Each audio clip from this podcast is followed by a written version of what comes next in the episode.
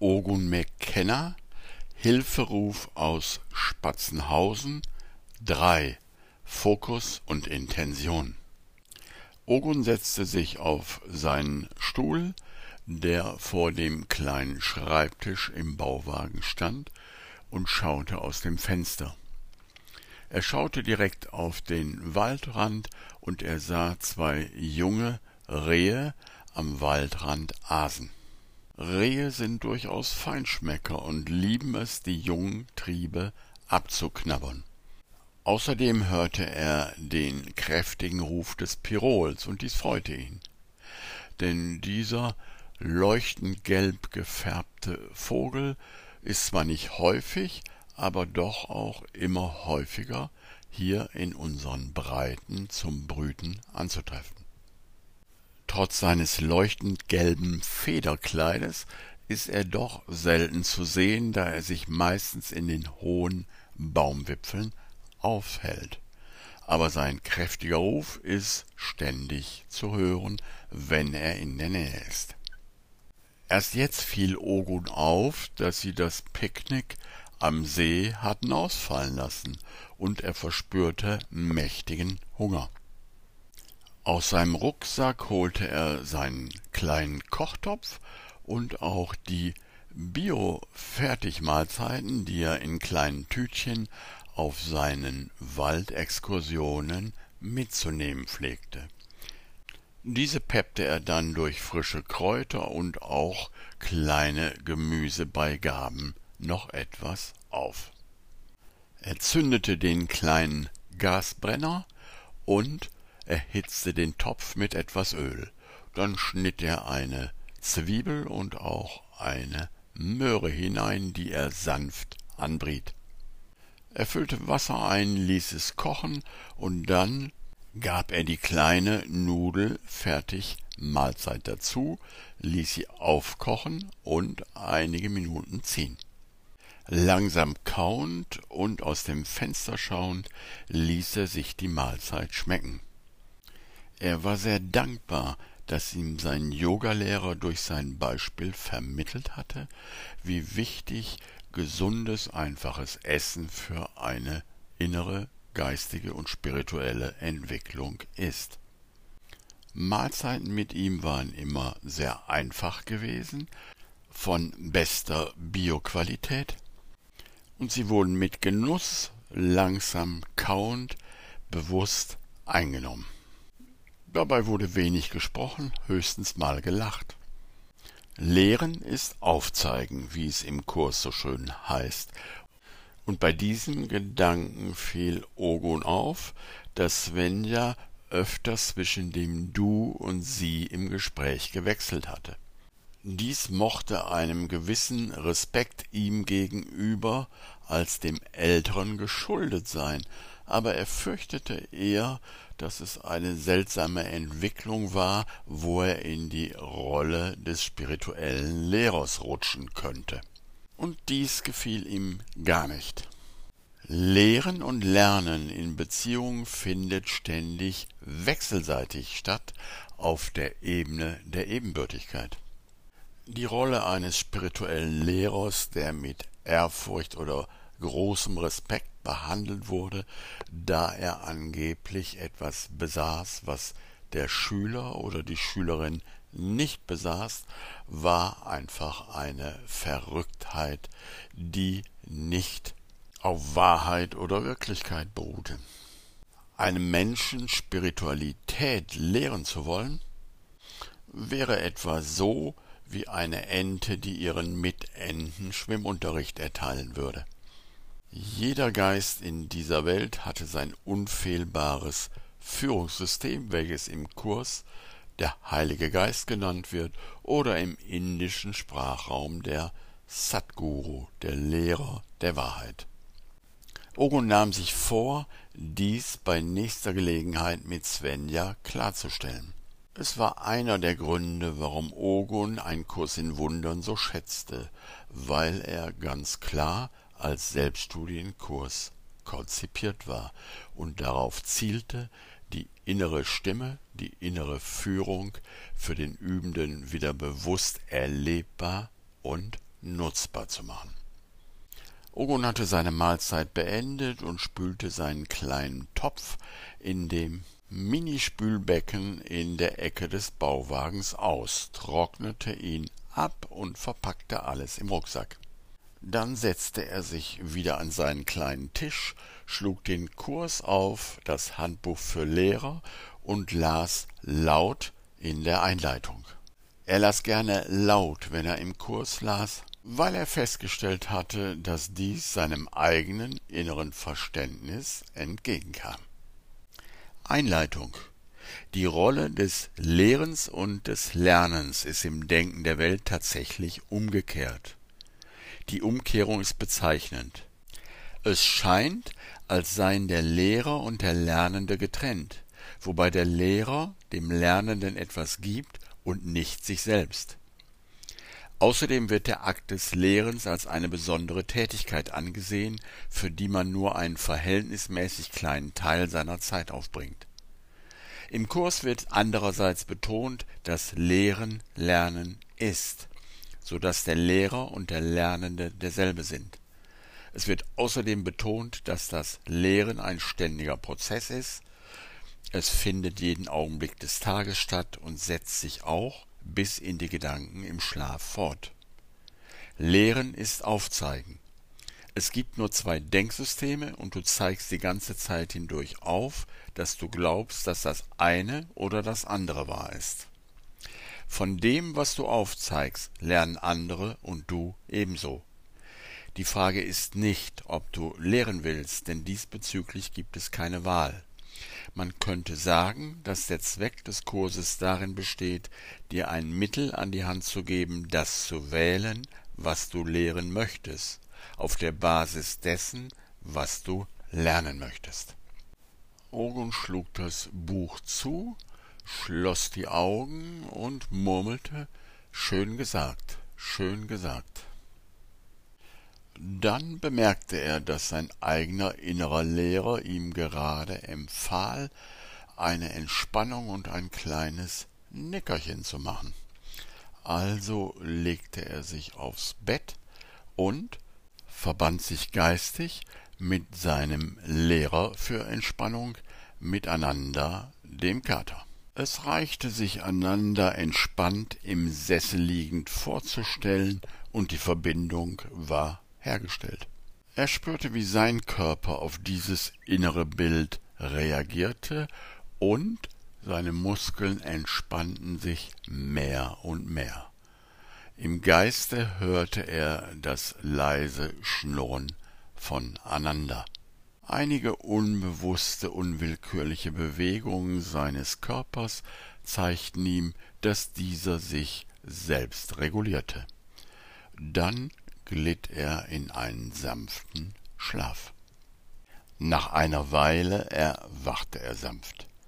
Er blieb ganz ruhig liegen. Gerade diese Zeit kurz nach dem Erwachen oder Aufwachen ist besonders geeignet, um auf seine innere Führung, seine Inspiration, seine Intuition zu lauschen. So blieb er also still liegen und bat innerlich um Hilfe und Führung. Er spürte innerlich ein Gefühl der Unterstützung, der Liebe und der Wärme. Er spürte den Gedanken, dass er nur als Botschafter, als Bote hier war, und er war nicht verantwortlich für die Botschaft, die er überbrachte. Er würde also seine Botschaft im Plenum sagen, und er war nicht dafür verantwortlich, wie Leute mit dieser Botschaft interagierten. Er war nicht hier, um die Welt zu retten, er war nur hier, um aus seinem Herzen zu sprechen und Möglichkeiten aufzuzeigen. Natürlich hatten Plenum oder Großgruppensituationen immer etwas Spannendes, manchmal auch Dramatisches. Dies hing damit zusammen, dass in dieser Gesellschaft und in diesen Schulen und Bildungssystemen oder Universitäten nicht der freie Selbstausdruck des Einzelnen unterstützt wurde, sondern das Hauptaugenmerk wurde auf Anpassung und Unterordnung gelegt. Menschen fühlten somit Angst davor, sich in großen Gruppen frei zu äußern oder ganz zu zeigen. So ergaben sich in Großgruppen oder Plenumssituationen oft Kämpfe zwischen zwei oder drei Wortführern, während die anderen sich vornehm zurückhielten.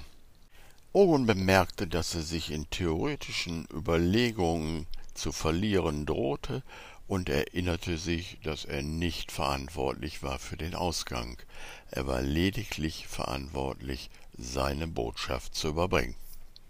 Deshalb konzentrierte er sich darauf, innerlich um Hilfe zu bitten und tief zu atmen und entspannt zu bleiben.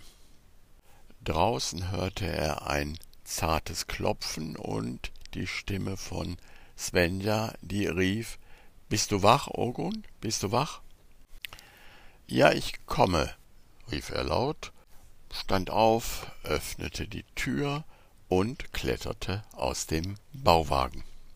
Er bemerkte gleich, dass Svenja sehr angespannt war. Sie hatte rote Flecken im Gesicht und wirkte nervös und unter Druck. Er nahm sie in den Arm, atmete selber tief und sagte, atme einfach tief, Svenja, konzentriere dich auf eine tiefe Bauchatmung. Wir stehen das zusammen durch, okay? Sie nickte. Langsam ging sie Richtung Dorfplatz, während Svenja kurz berichtete. Es ging im Plenum schon ziemlich hoch her, und es war so, dass einige dich gar nicht anhören wollten und mir große Vorwürfe machten, weil ich dich als Ermittler eingeladen habe. Sie finden, ich hätte kein Recht dazu, mir von außen Hilfe zu holen, sondern hätte dies innerhalb der Gemeinschaft regeln müssen. Sie erreichten den Dorfplatz und Ogun sah, dass etwa dreißig oder vierzig Leute in einem großen Kreis beieinander saßen. Zwei Plätze waren noch frei, und Ogun steuerte mit Svenja darauf zu. Er spürte eine abwartende, aber auch etwas feindselige Atmosphäre. Ogun wartete höflich, bis Svenja sich gesetzt hatte, dann stellte er seinen eigenen Stuhl hinter sich und setzte sich auf den Boden. Dann schaute er freundlich lächelnd in die Runde und versuchte mit allen Menschen kurz in Augenkontakt zu kommen. Ein massiger Mann ungefähr in seinem Alter, der halb links von ihm saß, starrte ihn dabei an und sagte laut und verächtlich Sind hier unsere Stühle nicht gut genug? Ogun hielt dem Blickkontakt stand, lächelte und sagte freundlich Doch, aber ich sitze einfach gerne auf dem Boden, weißt du? Es erinnert mich einfach daran, dass unter mir jederzeit ein freundlicher, liebevoller Planet ist, der für mich sorgt, der mir Licht gibt, der mir Essen gibt, der es gut mit mir meint und für mich sorgt wie eine Mutter. Deshalb nenne ich ihn auch Mutter Erde. Mich auf den Boden zu setzen hilft mir, diese mütterliche weibliche Energie in mir zu spüren, und es hilft mir sehr, wenn es darum geht, meine aufbrausende männliche Energie wieder ins Gleichgewicht zu bringen. Ogun hörte hier und da ein leises Kichern und bemerkte, dass die Situation sich etwas entspannte. Der massige Mann schnaufte einige Male und stieß dann hervor Wir brauchen hier keinen Schnüffler, verdammt nochmal. Ogun lächelte ihn freundlich an und visualisierte in seinem Geist ein strahlendes Licht, was sie beide verband. Dann kramte er etwas umständlich eine von seinen Visitenkarten aus der Hosentasche. Er schaute sie an, als sähe er sie zum ersten Mal und sagte dann laut Hier steht zum Glück nichts von Schnüffler. Hier steht Ogun McKenna, privater Ermittler. Er reichte die Karte seinem rechten Nebenmann mit der Bitte, sie anzuschauen und weiterzureichen. Dann schaute er wieder in die Runde und fuhr fort. Nun, was heißt private Ermittlung? Privat heißt, dass ich keinerlei Organisationen hinter mir habe oder ihnen angehöre, sondern ganz privat als Ogun McKenna komme. Und ermitteln heißt genau das, was das Wort auch besagt. Er mittelt. Mitteln heißt zur Mitte finden, in die Mitte zurückkehren. Und genau dies ist meine Aufgabe. Ich werde von Menschen angefordert, die warum auch immer für einen Moment aus ihrer inneren Mitte gefallen sind. Und die, wie zum Beispiel Svenja, die Größe haben, dies sich selber einzugestehen und um Hilfe zu bitten. Dies ist ein innerer Prozess und die Methode, die ich selber dabei benutze, nenne ich Geistesschulung. Und Geistesschulung heißt einfach, die inneren Blockaden beiseite zu räumen, die uns daran hindern, die eigene Mitte wahrzunehmen, zu erleben und aus ihr heraus zu handeln. Ogun blickte freundlich in die Runde, und zum ersten Mal trat so etwas wie Ruhe oder Stille in der Gruppe ein und wurde fühlbar.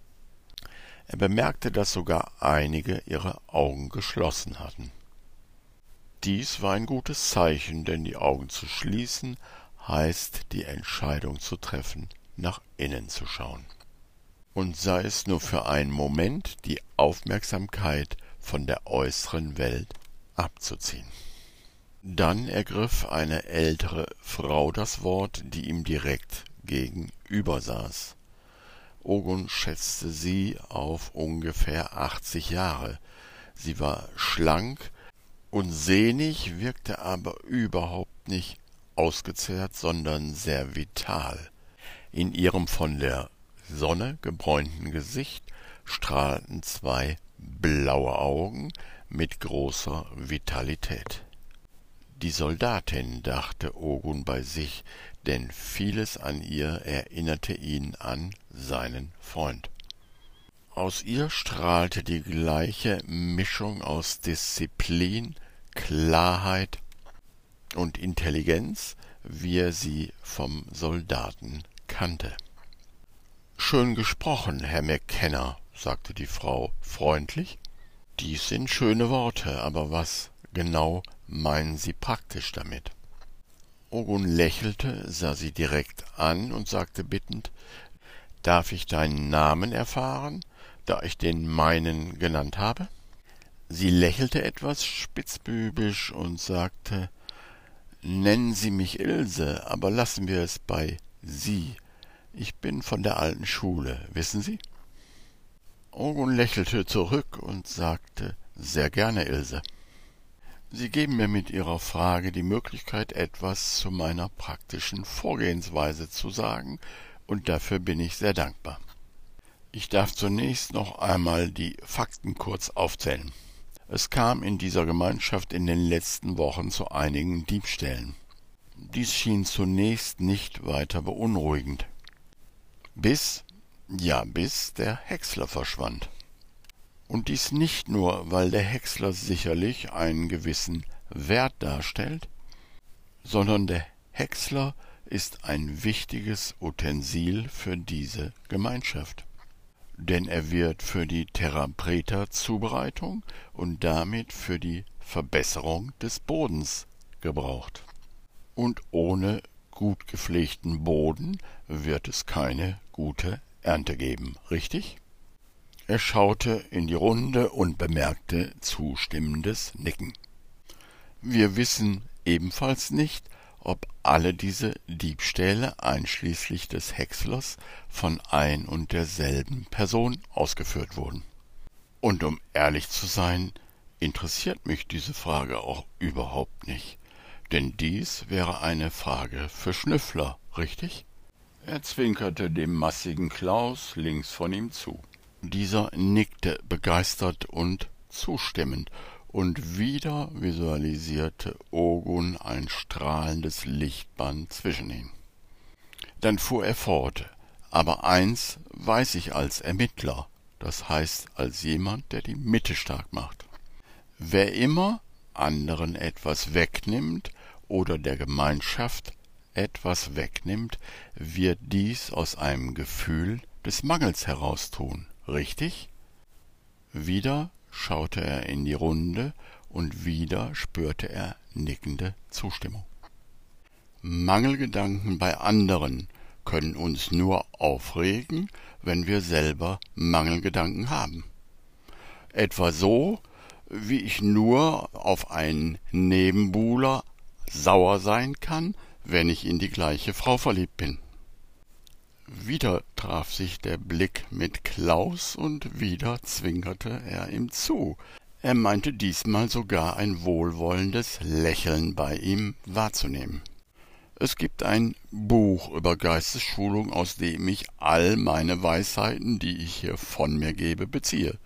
Es heißt Ein Kurs im Wundern, und ich möchte aus ihm zitieren. Dunkelheit ist ein Mangel an Licht, so wie die Sünde ein Mangel an Liebe ist. Sie hat keine speziellen, ihr eigenen Qualitäten.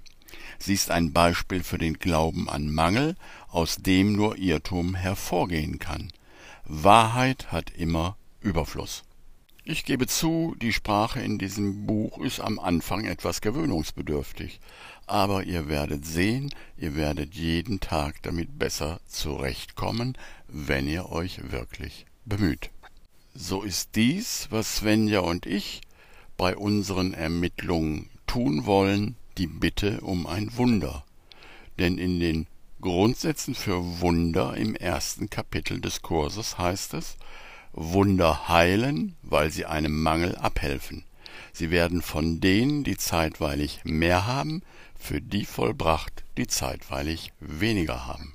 Dieser Bitte um ein Wunder darf sich jede und jeder hier anschließen. Ihr findet mich hinten in dem Bauwagen am Ende der Dorfstraße und ich freue mich über jeden Besuch und jede Kontaktaufnahme. Dann stand er langsam auf, legte Svenja den Arm um die Schulter und sagte, und das Beste ist, alles ist schon bezahlt, dass Svenja in ihrer Großzügigkeit bereits für alles gesorgt hat. Er hörte gemurmelte Zustimmung und eine Frau rief sogar Bravo. Dann schaute Ogun Ilse direkt an und fragte, ist Ihre Frage damit beantwortet, Ilse? Ilse nickte langsam, dann lächelte sie und sagte, Sie sind ein Fuchs, Herr Ogun, ein schlauer, schlauer Fuchs. Ogun lächelte ebenfalls und sagte, Danke für das Kompliment, Ilse, aber ich muss es zurückweisen. Ich bin nur der Bote aber ein Universum, welches um Hilfe gebeten wird, antwortet mit der ganzen Kraft seiner Liebe. Und welche Intelligenz könnte größer sein als die der Liebe? Dann verbeugte er sich tief und sagte Ich danke dafür, dass ihr mich angehört habt. Ich danke Klaus für die Eröffnung des Gespräches, danke Ilse für die kluge Frage und ich danke Svenja für ihre Großzügigkeit. Ich darf mich jetzt zurückziehen, da ihr sicher noch anderes zu besprechen habt, und ich würde mich über eine erneute Einladung sehr freuen. Ich wünsche euch einen guten Abend und einen sanften Schlaf. Dann drehte er sich um und schlenderte langsam zu seinem Bauwagen zurück, getragen von dem erhebenden Gefühl, seine Botschaft überbracht zu haben.